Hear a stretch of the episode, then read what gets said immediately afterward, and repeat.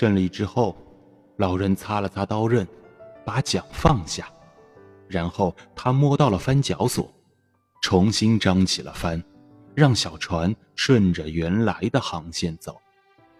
老人在心里想：这鱼最少有四分之一被这些可恶的家伙给吃掉了，而且还都是上好的肉。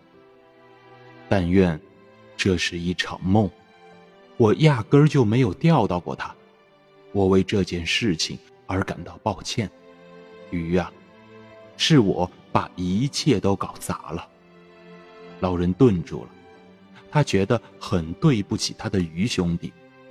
此刻，老人不敢向鱼的方向看去，他流尽了血，被海水冲刷着。看上去像镜子背面镀的银色，身上的条纹依然看得出来。我原不该出海这么远的，鱼兄弟啊！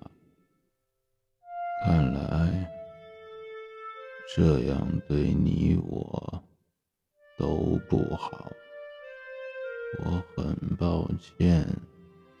与兄弟呀，老人在自言自语的说着：“还是去看看绑刀子的绳子吧，看看有没有断，然后把你的手弄好，因为还有鲨鱼要来，这几乎是不用质疑的了。但愿有块石头可以磨磨刀。”我本来应该带一块磨石来的。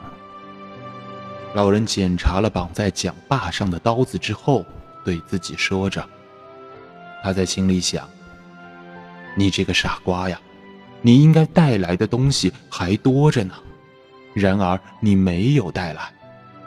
老家伙，你可真笨呐！”